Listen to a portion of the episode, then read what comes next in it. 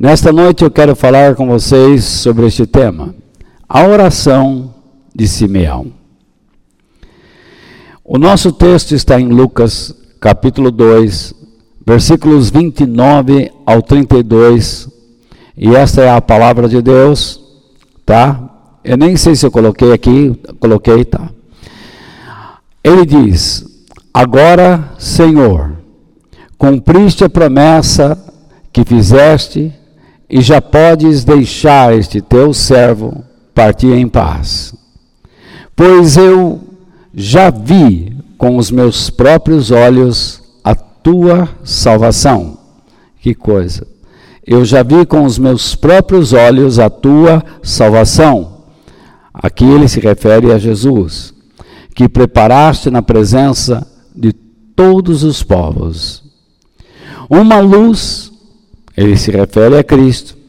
Uma luz para mostrar o teu caminho, isto é, o conhecimento, o processo, o modo, o meio, a vereda, tá? A todos os que não são judeus, e para dar glória ao teu povo de Israel, isto é, para ele mesmo ser a grandeza, o esplendor ou a glória entre o povo de Israel. Depois nós vamos ler novamente, mas eu quero destacar isto. Nós vamos falar sobre a oração de um homem cheio do Espírito Santo. Eu creio na oração, naturalmente que sim. Creio no poder da oração. Mas eu preciso detalhar algo. Eu creio que as orações revelam o modo como queremos nos conduzir em Deus e o quanto confiamos nele, nos seus objetivos e o que verdadeiramente precisamos dele. Então veja bem, eu creio que as nossas orações revelam o modo como queremos nos conduzir em Deus. Eu às vezes posso ouvir alguém orando e eu fico percebendo como esta pessoa está tentando manobrar, fazer barganha, tentando fazer um verdadeiro escambo com Deus, e isso não dá certo. Às vezes eu percebo que certas orações são tão egoístas e a pessoa se conduz tão mal que eu não sei como ela não percebe. Eu creio que as orações devem nos conduzir a uma vida de confiança em Deus? Naturalmente que sim. Você deve confiar, você deve orar a palavra de Deus. Você tem que orar a palavra de Deus. Aquilo que Deus já falou com você, o que você aprendeu. As outras coisas você pode ter certeza que Deus irá suprir. Mas você não terá um carro zero quilômetro porque você pediu a Deus. Você não terá uma casa porque você pediu a Deus. Você só a terá porque Deus quer que você a tenha. E se Deus quer dar isso, Ele vai colocar isso no seu coração. Você não pode forçar Deus a nada. Na verdade, as nossas orações devem cooperar com os seus objetivos. E nas nossas orações nós devemos saber perfeitamente o que precisamos de Deus. Então, Vou deixar o nosso texto aí e vamos seguir em frente. Antes da primeira vinda de Jesus, quando ele veio em carne, Deus se encarnou na pessoa de Jesus e veio para viver entre os homens. No Velho Testamento havia muitas profecias a respeito dele. E essas profecias, naturalmente, foram dadas ao povo de Israel. No entanto, o povo de Israel esperava que tipo de Messias? Um Messias rei. Um líder político que traria de volta a glória, entre aspas, a glória do reino de Israel. Essa era a glória que eles queriam. A glória do reino, a grandeza do reino, o esplendor do reino. Porque vocês sabem que no período de Salomão, o reino de Israel, ele se expandiu tremendamente, se tornou muito grande. Na palavra de Deus, nós percebemos que apenas uns poucos, como Zacarias, Isabel, Maria, José, Simeão, que é a pessoa em foco aqui, Ana, e até mesmo alguns líderes do templo, como Nicodemos, é? realmente esperavam pela vinda do Messias, como aquele que daria entendimento espiritual às pessoas. A maioria das pessoas queriam um Messias rei, um líder político. Mas algumas pessoas, e entre elas estas que eu citei, esperavam um Messias que ensinaria as pessoas as questões espirituais, a amizade com Deus. E não somente a Israel, mas pelas Escrituras, pelo que eles leram nas Escrituras, eles sabiam que o Messias não iria pregar, não iria ensinar, não iria dar somente entendimento espiritual para o povo de Israel, mas para todos os povos da terra.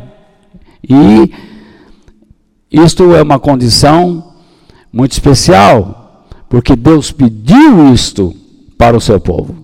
Já já nós veremos. Então, estas pessoas que eu citei, e entre tantas outras que esperavam um Messias assim, essas pessoas prepararam o caminho para a vinda dele, prepararam o caminho para que ele pudesse falar. Naquela época, na época de Simeão, chegara o tempo em que as crianças teriam que ser circuncidadas. Isso acontecia sempre, mas para Jesus chegou o tempo. Quando Simeão soube que Jesus estava no templo para ser circuncidado, pois esta era a lei dos judeus, ele correu, ele foi imediatamente para lá. E essas aqui são as palavras dele. Quando ele chegou lá, ele pegou Jesus no colo, ele olhou para aquela criança, uma criança comum, uma criança igual às outras. Mas ele viu algo que naturalmente ele não poderia, seria impossível ver alguma coisa sobrenatural naquela criança se Deus não lhe revelasse. Ele olhou para a criança e disse: Agora, Senhor, como está no verso, agora, Senhor, cumpriste a promessa que fizeste e já podes deixar este teu servo partir em paz. Essa promessa não foi feita só para ele, foi feita também para o povo de Israel e para toda a raça humana. Deus então estava ali por meio daquela criança cumprindo a promessa que havia feito. E então ele continua: Pois eu já vi com os meus próprios olhos a tua salvação. Veja, ele não está falando aqui de libertação de romanos, ele não está falando de bem-estar, ele não está falando de livramento de problemas, ele está falando de vida eterna. E do prazer, da alegria em Deus, por meio daquela criança que é Jesus. Pois os meus olhos viram, estão vendo a tua salvação, que preparaste na presença de todos os povos.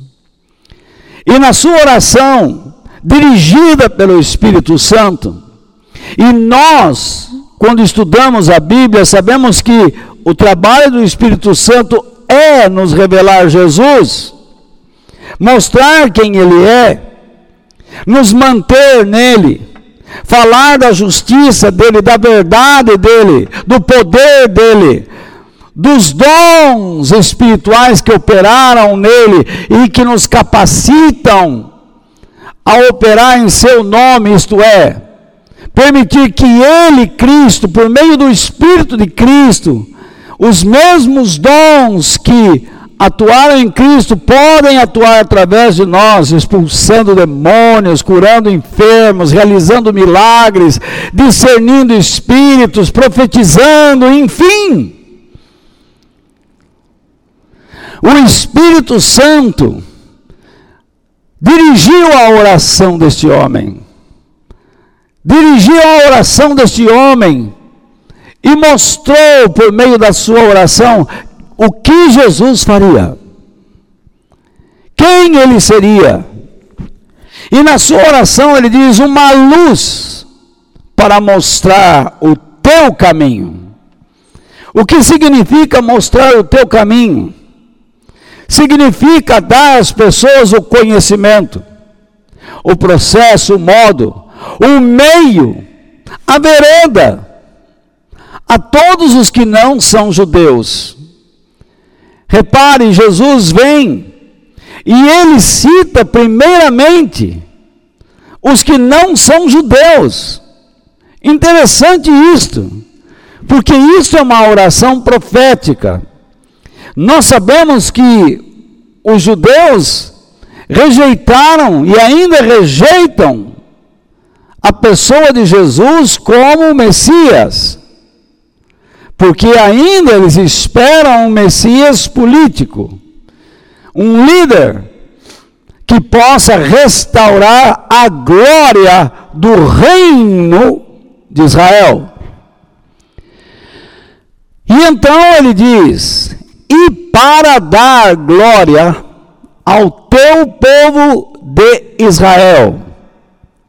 Na verdade, quando diz e para dar glória ao teu povo de Israel, ele está dizendo que ele mesmo seria a grandeza deste povo, o esplendor ou a glória em meio ao povo. Não é que ele iria devolver a glória, nem que ele iria exaltar o povo, porque Deus, na sua onisciência, já sabia que este povo iria rejeitar Jesus, os religiosos. Porém, Jesus era a glória de Deus andando entre aquele povo. Quando nós nos reunimos, quando nós nos reunimos, a glória da nossa reunião não está na beleza das nossas palavras, não está na sofisticação dos nossos prédios, nem nas flores que embelezam um lugar de culto. A glória está na presença de Jesus, Ele é a glória, Ele é o esplendor, Ele é a grandeza de Deus naquele lugar. Então, na sua oração, Simeão declarou duas coisas importantes. Jesus ensinaria o caminho para uma vida de paz com Deus. Ele ensinaria este caminho. E, segundo, refletiria a glória de Deus, o esplendor de Deus, a grandeza de Deus, o poder de Deus, a justiça, a misericórdia de Deus, em meio ao seu povo Israel. Duas coisas, repito, ele ensinaria o caminho às pessoas que não eram judias acerca de como elas poderiam ter paz com Deus, viver com Ele. Segundo, ele refletiria a grandeza e a glória de Deus em meio ao seu povo. Muito bem. Veja só, nós falamos de povo de Deus. Quem são ou quem é esse povo?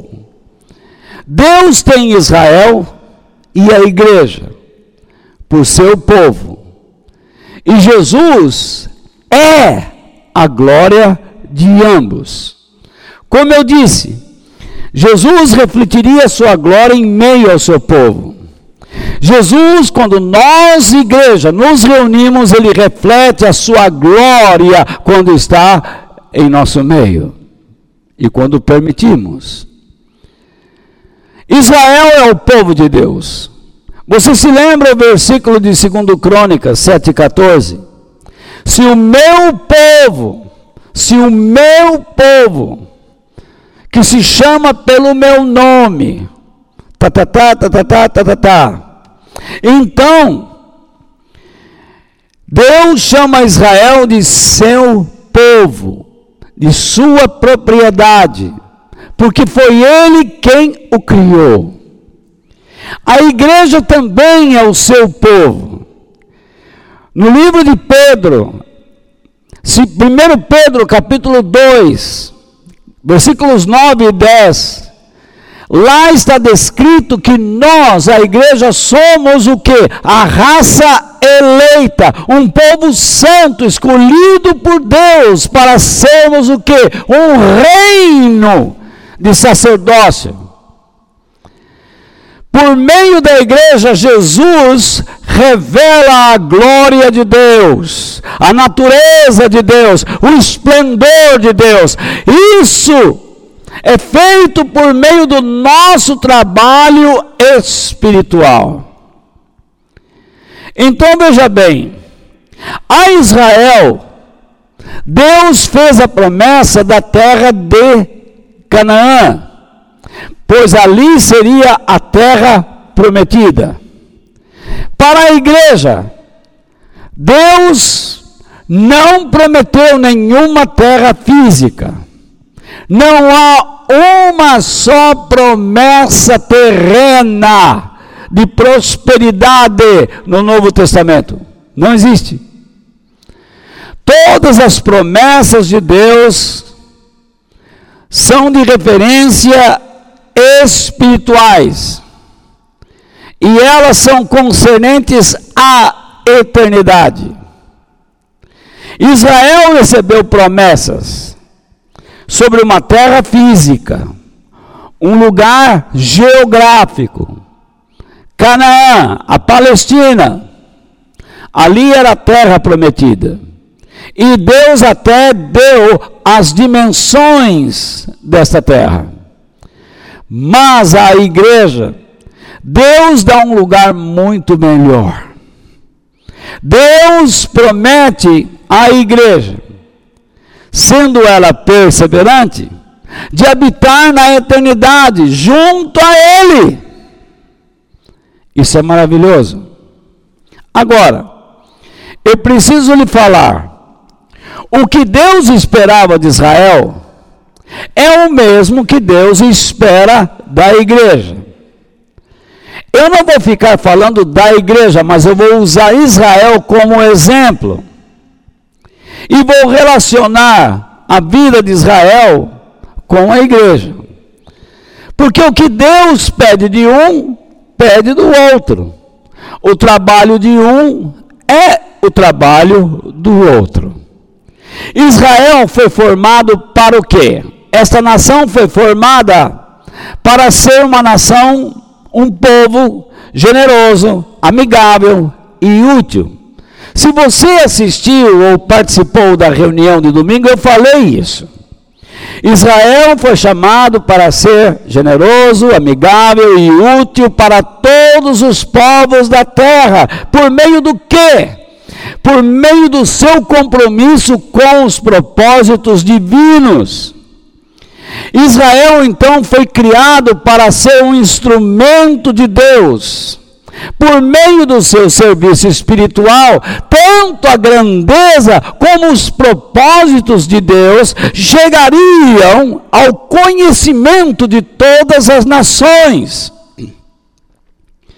O propósito então de Deus criar uma nação é dar a ela a responsabilidade de levar as outras, as, levar as outras nações, as famílias da terra, a todas as raças, o conhecimento de Deus, da sua glória, do seu poder. Mas Israel não fez isso. Israel não levou as pessoas o conhecimento de Deus. Eles ficaram defendendo o seu território e pior, eles lutavam contra pessoas, mas não percebiam que existia um inimigo invisível que nós sabemos bem quem é: Satanás. E o ser humano é um ser decaído, passional. Ele se vende muito fácil às ganan à ganância, ao materialismo, à luxúria, aos prazeres. O ser humano, quando atinge uma função, um cargo, ele quer dominar pessoas. Ele não quer abandonar aquilo por nada. Então Israel começou a se corromper internamente. Essa tática satânica é incrível, mas ela é aplicada em muitas ideologias políticas do nosso tempo. Quase que eu falo aqui uma filosofia política, mas eu não vou falar, me nego a falar, porque eu não quero criar problemas para a nossa igreja no YouTube. Mas essa ideologia que matou milhões de pessoas ao longo da sua história, um dos seus pensadores descreveu, ou melhor, escreveu, que a família precisa ser desmantelada. Dentro da doutrina, a família não deve existir. Então você vê, eu vejo certas igrejas que estão aderindo a esse tipo de doutrina e deixam de lado o reino de Deus. E em vez de mostrar a glória de Deus, estão buscando o que? A glória satânica.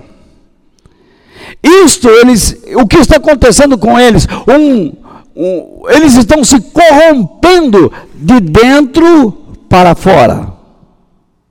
Então, se Satanás não pode atacar você de fora para dentro, ele vai criar uma maneira de atacar você de dentro para fora. Desejos, persuasões, sonhos.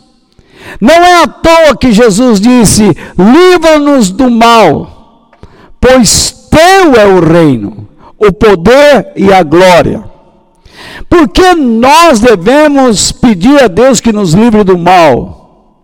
Porque nós não estamos dentro de um reino maligno, nós estamos dentro de um reino cheio de poder, cheio de glória que pertence ao nosso Deus, o Criador do céu e da terra, o Deus que enviou Jesus para salvar você e a mim, a todos nós. Deus sempre esperou que Israel correspondesse à responsabilidade que Deus lhe deu. Pois Deus havia falado com Abraão, Abraão, através de você todas as famílias da terra serão abençoadas. E saiba de uma coisa: eu abençoarei os que te abençoarem, e amaldiçoarei os que te amaldiçoarem. Então, sobre nós, existe uma promessa fantástica, tremenda. A bênção de Deus está comigo e está com você, não importa a situação, nós somos abençoados por Deus. E ai daquele que levanta a sua mão contra o povo que Deus escolheu. Muito bem, cumprir a nossa responsabilidade é uma característica essencial, marcante na vida daqueles que pertencem ao Todo-Poderoso. Quando eu me refiro a Israel, Israel abandonou esse desejo de servir a Deus. E Jesus então vem para restaurar o que? Os propósitos divinos para os quais Israel foi criado. Jesus tinha esta missão. Ele andaria refletindo a glória de Deus no meio do povo e pelo seu exemplo, Israel deveria se recordar que estava afastado de Deus e não estava cumprindo a sua responsabilidade. Ele não estava vivendo dentro da razão para a qual ele fora criado. Então a grandeza de Israel não seria a reimplantação, a restauração de um reino glorioso a glória de Israel, não seria a libertação dos romanos, opressores, cruéis, impondo taxas e impostos altíssimos àquele povo. Não seria a libertação dos romanos e nem a reimplantação do reino de Israel. A glória do povo de Deus estava na sua restauração, na sua volta, no seu retorno aos propósitos de Deus. A razão pela qual eles existiam. E eles seriam restaurados tanto pela presença de Jesus como por meio dos seus ensinamentos. É isto que Deus queria realizar. Deus está olhando para a sua igreja hoje. E o quadro não é tão diferente.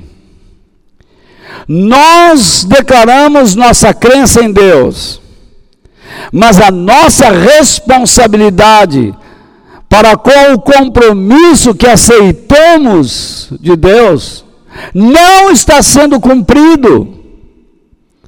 E Jesus grita dentro de nós, procurando nos restaurar, para que nós voltemos a ser a pessoa que devemos ser, para que nós sejamos pessoas comprometidas com o propósito divino que nos declara a razão da nossa existência.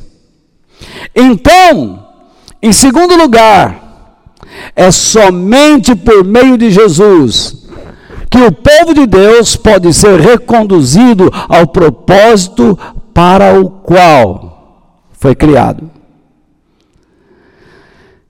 Sem Jesus, não há condições. Jesus viveria entre as pessoas e explicaria a elas o caminho acerca de terem paz, amizade com Deus. O homem merece a morte. O homem merece o afastamento eterno de Deus. Mas por meio de Cristo, ele pode aprender como chegar a Deus por causa da graça. A graça do Senhor, a bondade do Senhor. Jesus então veio para os seus, como diz João, capítulo 1, verso 11. Mas os seus não o receberam. Eles cumpriam rituais, eles iam ao templo, eles ouviam a, os ensinamentos da Torá, da palavra de Deus, cantavam hinos, dançavam, celebravam festas religiosas com danças, hinos. Mas aquele, no caso Jesus, que era a razão de tudo isto, era deixado do lado de fora. Repare bem, eles tinham o templo, eles tinham a Bíblia, eles tinham seus rituais, Eles tinham suas festas, eles tinham suas canções, eles tinham suas danças, eles tinham a sua alegria, mas aquele que era o motivo de todas estas coisas estava do lado de fora. O que isso nos faz lembrar? Da igreja no último período da sua história. Qual igreja eu me refiro? Do Apocalipse. A igreja de Laodiceia, no capítulo 3. No versículo 20 está escrito: Eis que estou à porta e bato. Se alguém ouvir a minha voz e abrir a porta, eu entrarei, cearei com ele e ele comigo. O que esse versículo diz? Jesus está do lado de fora. A igreja está lá celebrando.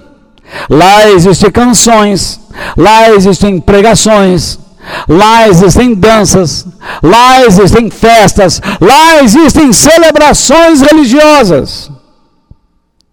Mas ele, que é o motivo de tudo aquilo, está do lado de fora. E ele diz: Eis que estou à porta e bato. Mais um detalhe: se alguém, ele não diz se vocês me ouvirem, ele diz: se alguém ouvir a minha voz, isto é, se alguém conhecer o timbre da minha voz, que dureza, que tristeza. Se por acaso existir alguém aí que ainda me reconheça pelo timbre da minha voz, pelo modo como eu falo, pelo modo como eu exponho, pela iluminação que já dei à sua mente, resolver abrir a porta, é com este que eu vou ter comunhão. E é essa pessoa que terá comunhão comigo. A igreja não. Repare bem, este verso 20 de Apocalipse, ele não rejeita pessoas, mas ele rejeita a religião. E isso é muito importante dentro daquilo que eu vou lhe falar. Você pode ser cristão, você pode ser judeu, você pode crer em Deus, mas pode estar rejeitando Jesus ele pode estar fora da sua vida. Você tem uma Bíblia, você tem uma igreja, você tem canções, você ouve pregações, você dança, você ouve hinos o dia inteiro. Mas o modo como você se conduz não agrada a Deus. Ele está fora da sua vida. Ele precisa mudar você. Ele quer restaurar sua vida. Ele quer provocar um retorno. Ele quer que você escute o que Deus disse para Israel: Volta, Israel, volta para mim. Se o meu povo que se chama pelo meu nome, Jesus está batendo, eis que estou à porta e bato. Se você ouvir a voz, abre a porta para que ele proponha a comunhão com você e aceite a sua amizade, a sua vida para uma amizade, melhor dizendo. Então, Jesus ele não está rejeitando pessoas, mas ele está rejeitando uma religião falsa. Falsa. Veja só.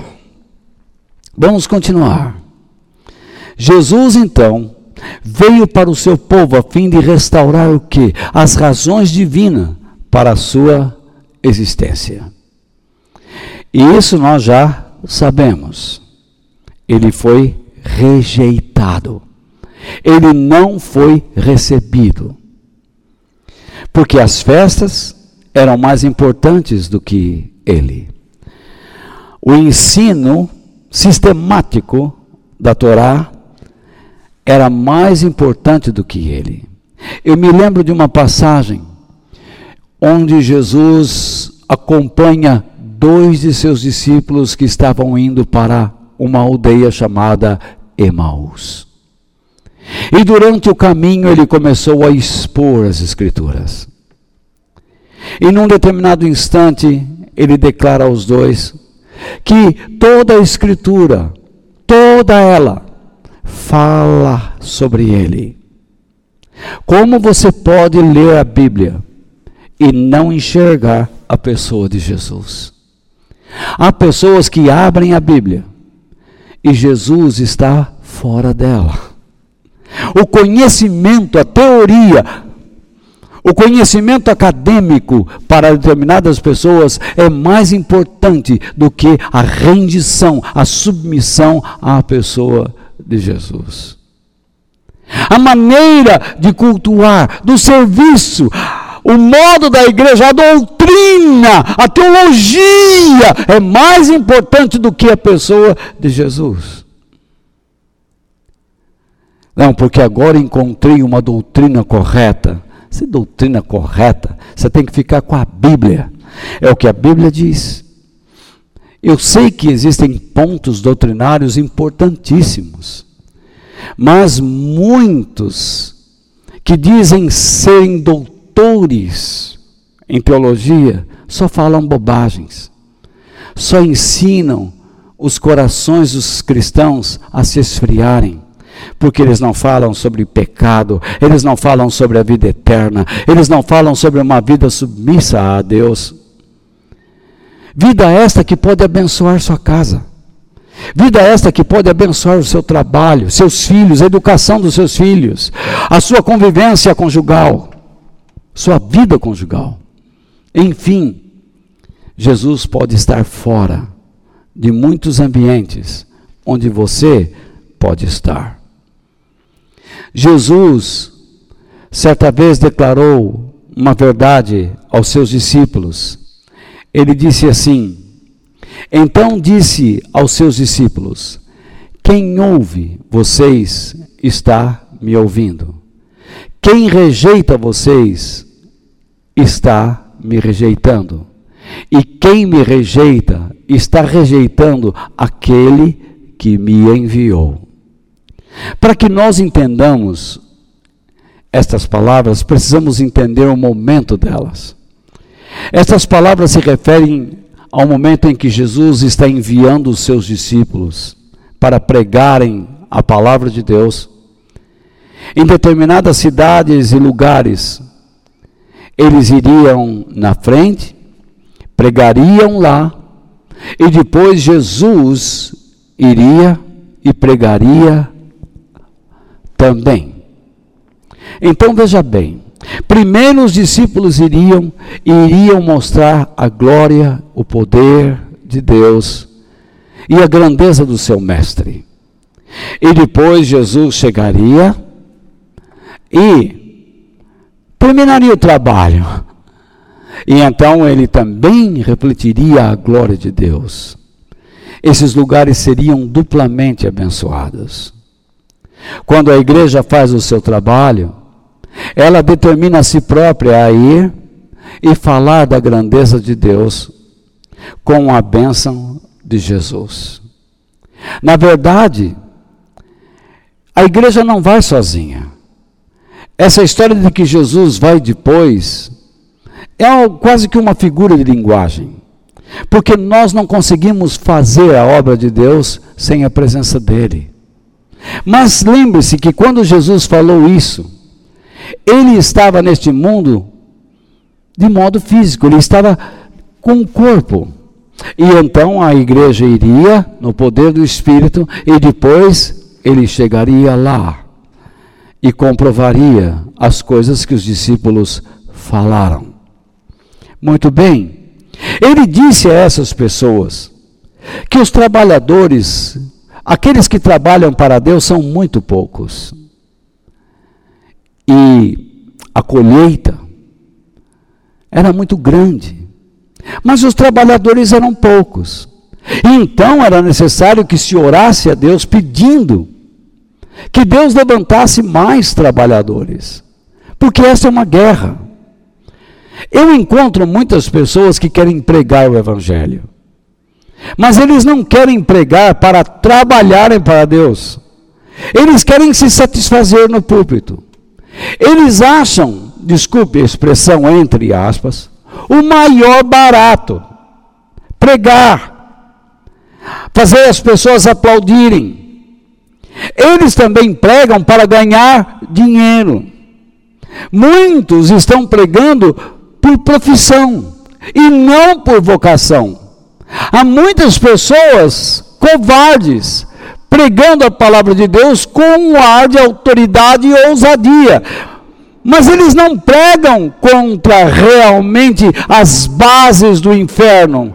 Eles não pregam também para que as bases do evangelho sejam estabelecidas na vida, na mente, nos corações das pessoas.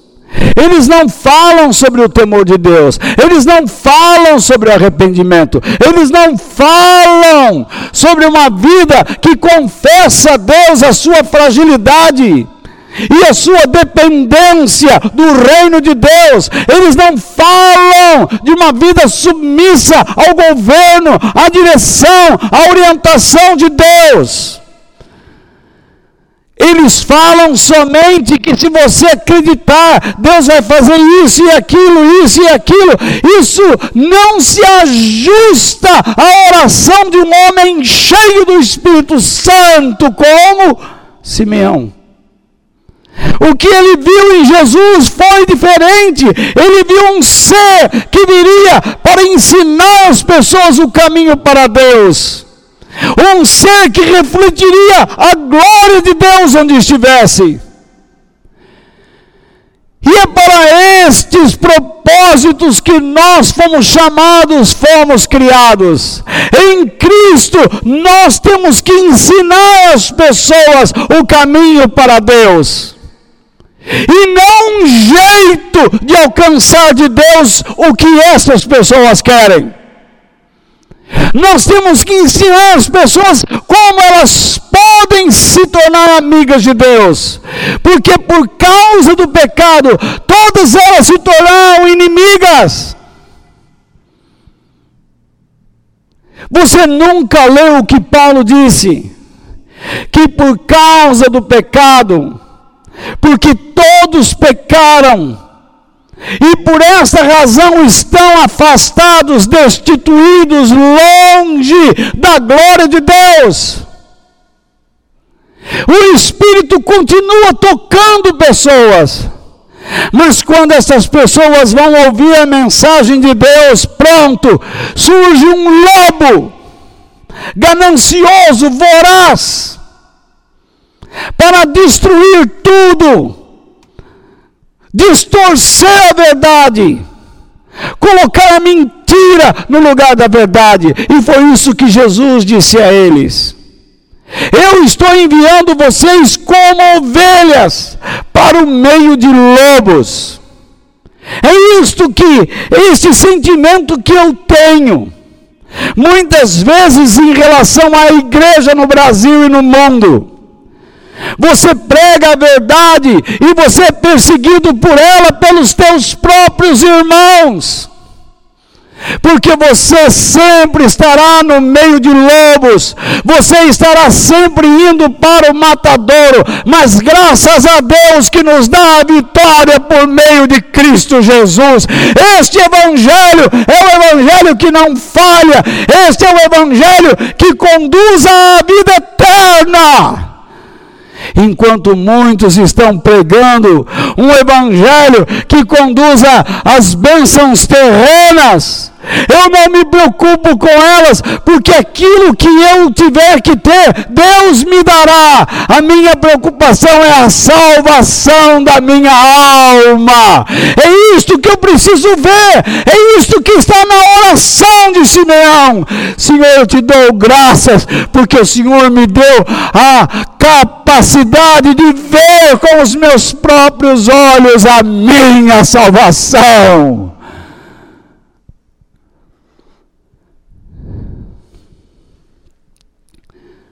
Quando tratamos as coisas de Deus com desdém, quando tratamos os propósitos de, os propósitos de Deus com desdém, Este é um sinal visível de que estamos errados.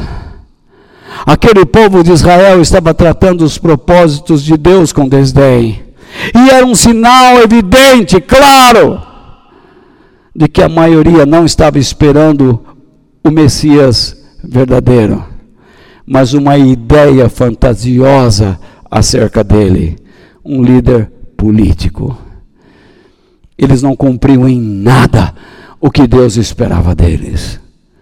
Certa vez, Jesus estava com fome e andando viu uma figueira. Ele disse: Vou até ela colher alguns figos. Chegando nela, não encontrou fruto nenhum. E então Jesus amaldiçoou aquela figueira. Aquela cena representava algo muito sério. Queria dizer algo a todos, uma verdade a todos. Jesus estava amaldiçoando a religião, não as pessoas, a religião. A religião não iria produzir mais nada, iria se tornar seca, vazia. Uma série de rituais, celebrações, até alegres, mas Deus não iria mais entrar lá. Jesus não tomaria mais parte com eles. Em nenhum momento, em nenhuma cerimônia, em nenhum serviço, em nenhum culto. Deus dos céus nos livre desta maldição. Que cada vez que nós nos reunirmos, nós tenhamos a tua presença, Senhor. Tenhamos a tua presença em nosso meio. Você imagine, está escrito onde estiverem dois ou três reunidos em meu nome, eu estou no meio de vocês. A glória está no meio, o esplendor de Deus está no meio, a grandeza de Deus está lá, o poder de Deus está lá, a justiça, a misericórdia, a benevolência, a generosidade está lá. O brilho da eternidade está lá. Mas é incrível que em muitos lugares dois ou três se reúnem pensando em nome de Jesus, mas eles apenas trocam receitas, jogam, falam sobre futebol, política, assuntos sociais, novela, BBB. Coisa nojenta. Ficam lá participando destas coisas e depois vamos fazer uma oração Jesus está fora. A religião deles está seca, amaldiçoada, vazia, sem vida. Tanto a figueira como a videira eram símbolos, metáforas, figuras de linguagem que representavam o que?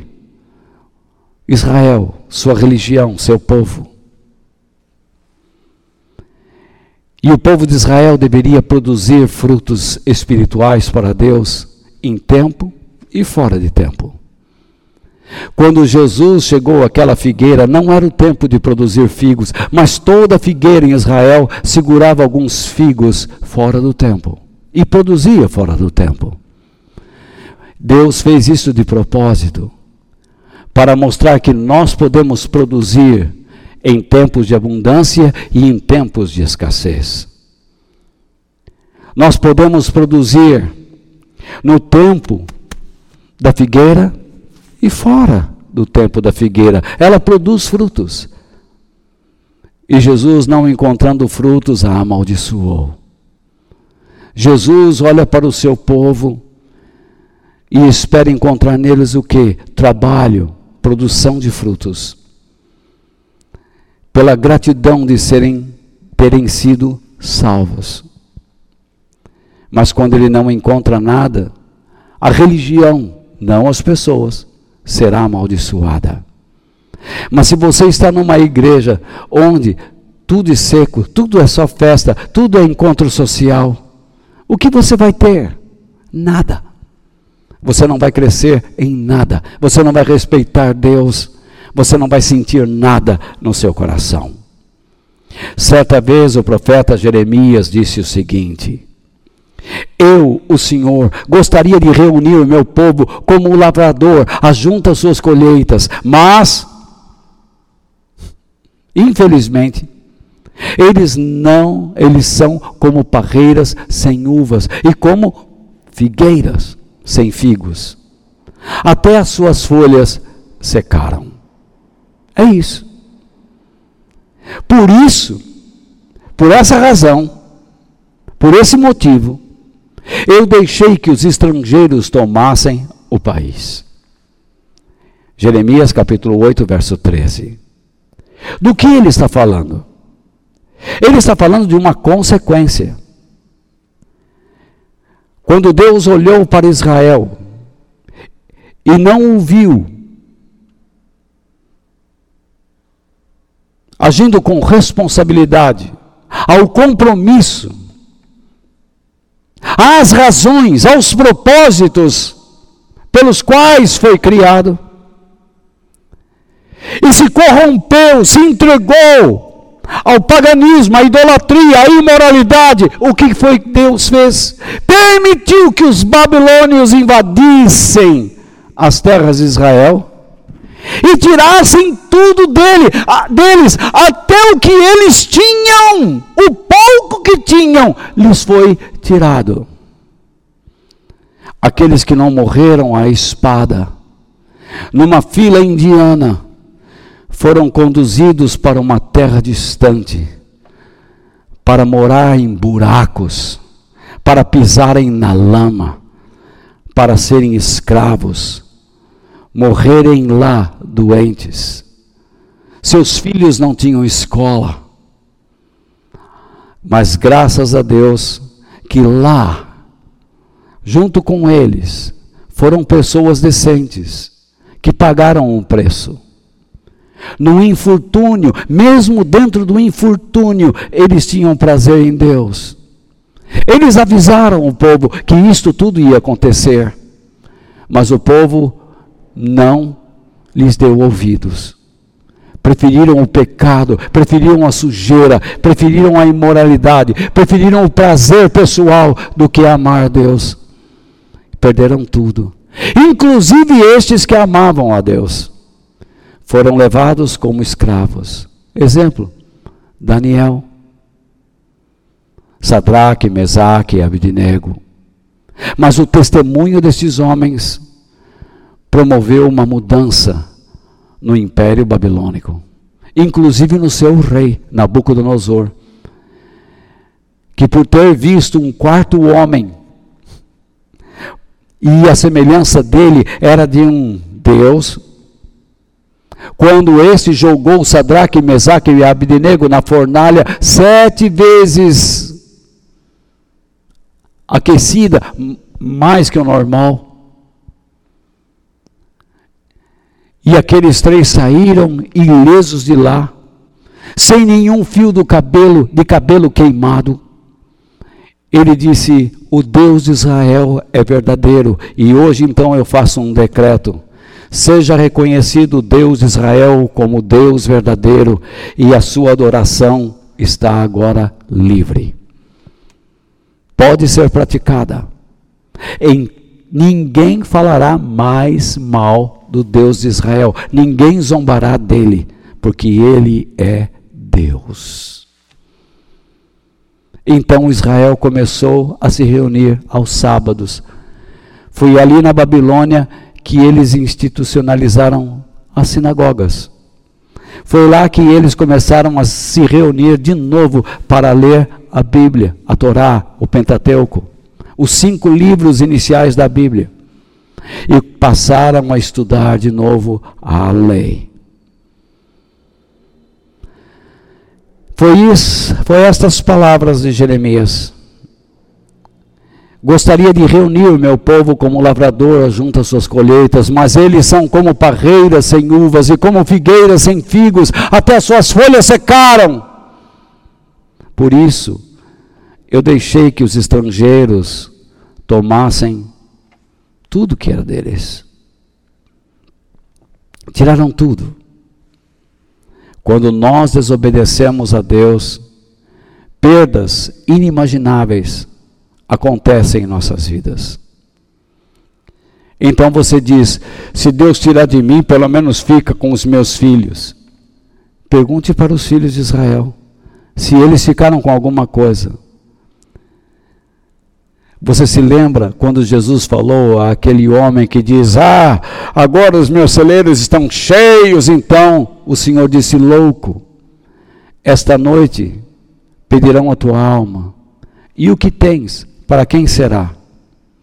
Deus não disse ali que ia ficar para os filhos dele, para a família dele. Deus simplesmente faz a pergunta: para quem ficará toda a sua fortuna, todo o seu trabalho, tudo que você ajuntou? Você não pode garantir que ficará com os seus filhos. Deus pode tirar tudo. E muitas vezes é isso que ele faz. Nós estamos vivendo num país que já foi muito próspero, mas hoje existe uma anarquia, existe um trabalho satânico para nos calar, para fechar a boca do Evangelho, mas eu creio de todo o meu coração que as portas do inferno não prevalecerão contra a igreja do Senhor. Sempre existirão pessoas fiéis neste país. Ainda que as igrejas se fechem, o coração e a boca destas pessoas não se fecharão. Nós precisamos nos reunir sim com a igreja. Algumas pessoas tão bobinhas dizem assim, mas nós podemos nos reunir via web. Pode coisíssima nenhuma. Deus quer juntar o seu povo, reunir o seu povo, como um lavrador ajunta suas colheitas. O que você não quer é produzir frutos. E você vai pagar caro por isso. Não fica achando que esse negócio de ficar diante do computador, do smartphone, isso vai te satisfazer, porque não vai. Nós precisamos nos reunir, pagar o preço, testemunhar publicamente: nós somos o povo de Deus e produzir frutos. Por meio de Jesus, todos podem ser capazes de enxergar e ouvir o que seria impossível por meios naturais. Aquele povo não ouviu Aquele povo resolveu fechar os olhos e os ouvidos para a mensagem de Deus.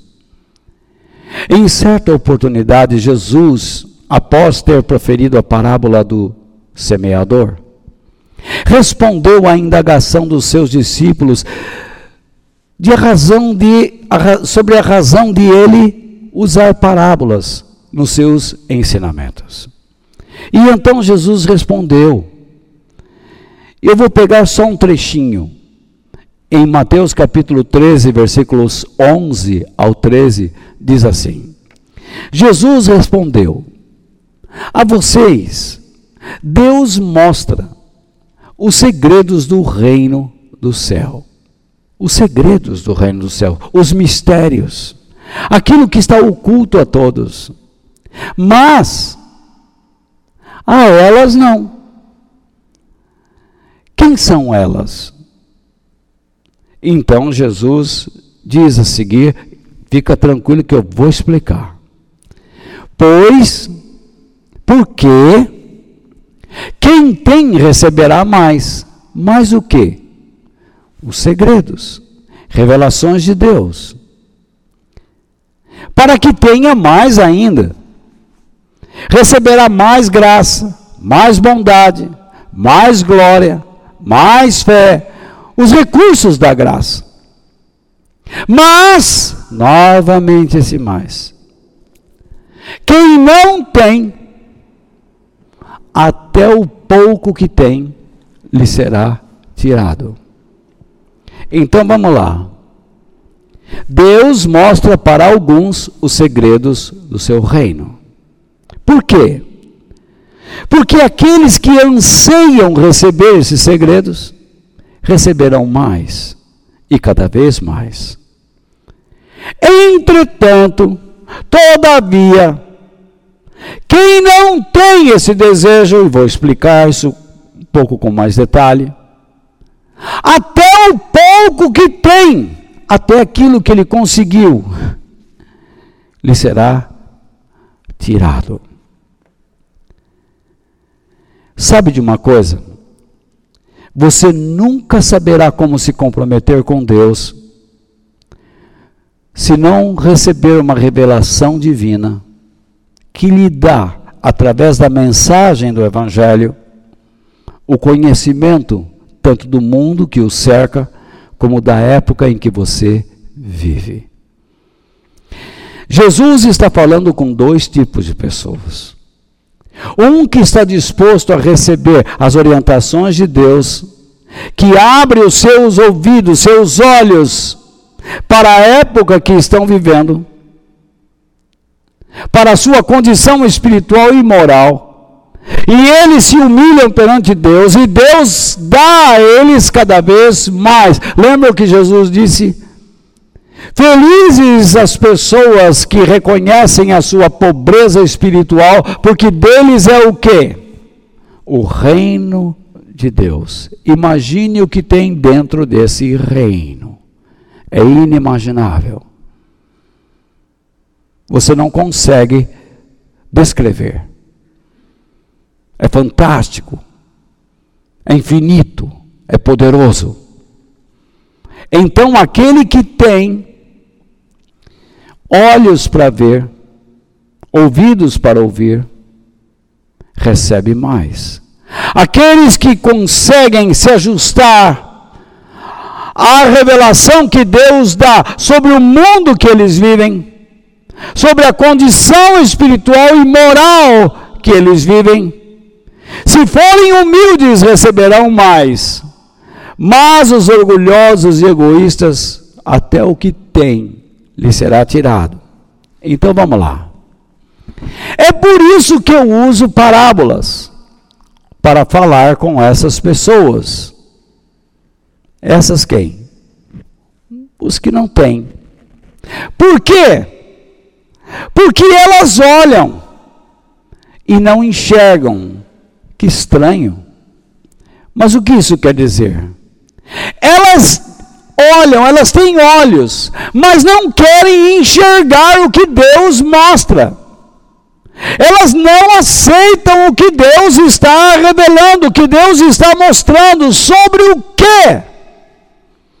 Sobre o mundo que elas vivem e sobre a sua condição espiritual e moral. Elas não querem mudanças. E então elas não apenas tem seus olhos, tem em seus olhos a oportunidade de enxergar, mas Deus lhes dá a oportunidade de escutar, e elas não ouvem, isto é, elas rejeitam a orientação e o ensino divino.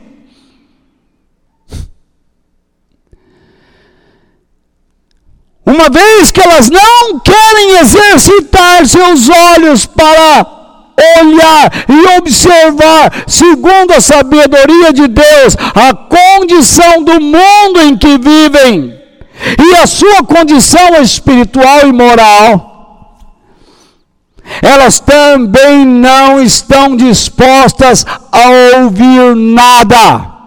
Não é à toa que pessoas vão à igreja domingo após domingo, escutam, escutam, escutam, escutam e saem de lá cegas e surdas para Deus. Sabe qual é o resultado disso? Nem entendem e eu coloco um pequeno comentário. Pelas razões anteriores, elas são ou se tornam incapazes de entenderem o seu mundo e os objetivos de Deus. Pela razão de não querer enxergar o que Deus lhes mostra, pela razão de não querer ouvir o que Deus lhes fala, elas se tornam incapazes de entender o que Deus tem para elas. Como Deus poderá iluminar este coração? Como Deus poderá mostrar o caminho para a paz, para Deus? Impossível! Como Deus poderá revelar a sua glória para essa alma? Impossível! Como uma igreja que não se preocupa enxergar o seu mundo, enxergar a sua condição espiritual e moral, como uma igreja que não quer ouvir de fato o Evangelho, como essa igreja poderá experimentar a glória de Deus e o caminho para a eternidade? Nunca!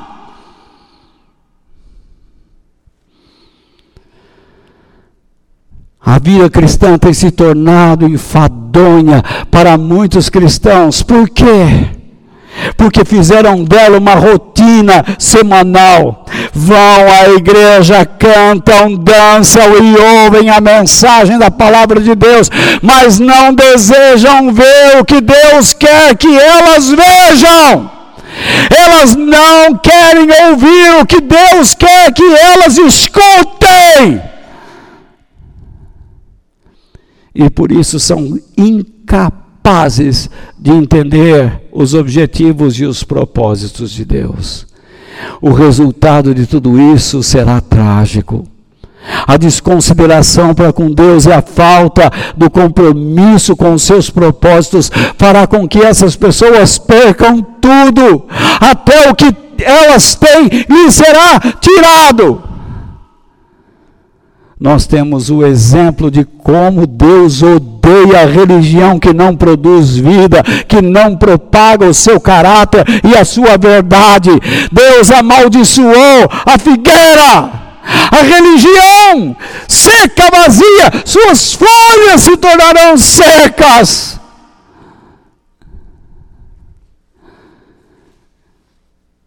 Os nossos olhos e ouvidos precisam ser abertos Portanto, que os olhos do nosso entendimento sejam abertos por Deus, a fim de que com a sabedoria divina saibamos discernir o nosso tempo e os planos divinos neste momento que nós estamos vivendo. Ah, Deus tem um plano. Que plano? Deus está no controle da sua vida. O que você está fazendo debaixo do controle dele? Nada. Que nós atuemos com maturidade espiritual e moral, a fim de que muitos também tenham seus olhos e ouvidos abertos para enxergar o que Simeão viu, o que você viu, a glória de Deus, Jesus em suas vidas. Sejamos gratos a Deus que nós demos gratidão a Deus, agradecimento sem fim a Ele, por ter nos dado a graça de ver Jesus em nossas vidas, como Simeão viu. Que Jesus seja o nosso grande prazer sobre a terra, a fim de que Ele nos receba com intensa alegria nos céus. Como você pode achar que Ele terá alegria de te receber se você não tem prazer nele? Se você não tem prazer em se comprometer com Ele? Pensa seriamente sobre isso. Como você poderá ser recebido com alegria por aquele que é a palavra de Deus, se você não lê a Bíblia, se você não quer aprender a Bíblia, não é à toa que você não entende, porque você não aceita olhar para o que Deus está te mostrando. Se você não quer escutar o que Deus está falando, com certeza você não entenderá nada. Sua religião é seca e, por consequência, você também vai secar, se não abrir os olhos. Deus rejeita a tua religião, mas Ele não está rejeitando você, ainda não. Portanto, volte, retorne, ame o Senhor. Escuta o Senhor, busca o Senhor enquanto se pode achar, enquanto Ele está perto. E buscar-me-eis e me achareis, quando me buscardes de todo o vosso coração. Clama a mim e responder-te-ei, e anunciar-te-ei coisas grandes e firmes que não sabes. Que Jesus, ao retornar, por ocasião do arrebatamento da igreja, nos encontre servindo a Deus e produzindo frutos para o prazer e alegria do Pai. Eu termino dizendo o seguinte: sejamos destemidos e fortalecidos pelo Senhor. O fraco procura Jesus pelo prazer de se ver livre dos seus infortúnios. Mas os que amam a Deus, mesmo passando por infortúnios, buscam ter prazer nele, em Deus, por meio de Jesus Cristo, o Senhor. Não foi assim com Daniel, não foi assim com Sadraque, Mesaque e Abdinego, pode ser assim com você. Muitos dizem: cansei da igreja, cansei de Deus, não faz nada na minha vida. Deus não precisa fazer nada na sua vida, Ele precisa te salvar. Você que tem que fazer algo por Ele, porque você não fazia nada antes. Você lutava contra ele. Você levava as pessoas para longe dele. Eu fazia isso. Agora eu quero colocar a minha vida em risco, até mesmo arrumando inimizade com você. Você pode não gostar do meu jeito, você pode não gostar da, da mensagem, no modo como eu prego, é um risco, mas eu prometi a mim mesmo falar a verdade a você. Falar o Evangelho a você. Se arrependa, volte para Deus enquanto você pode. Simeão um homem cheio do Espírito Santo, demonstrou todo o seu prazer em Deus na presença de Jesus. Que sigamos o seu exemplo. Que Deus nos abençoe.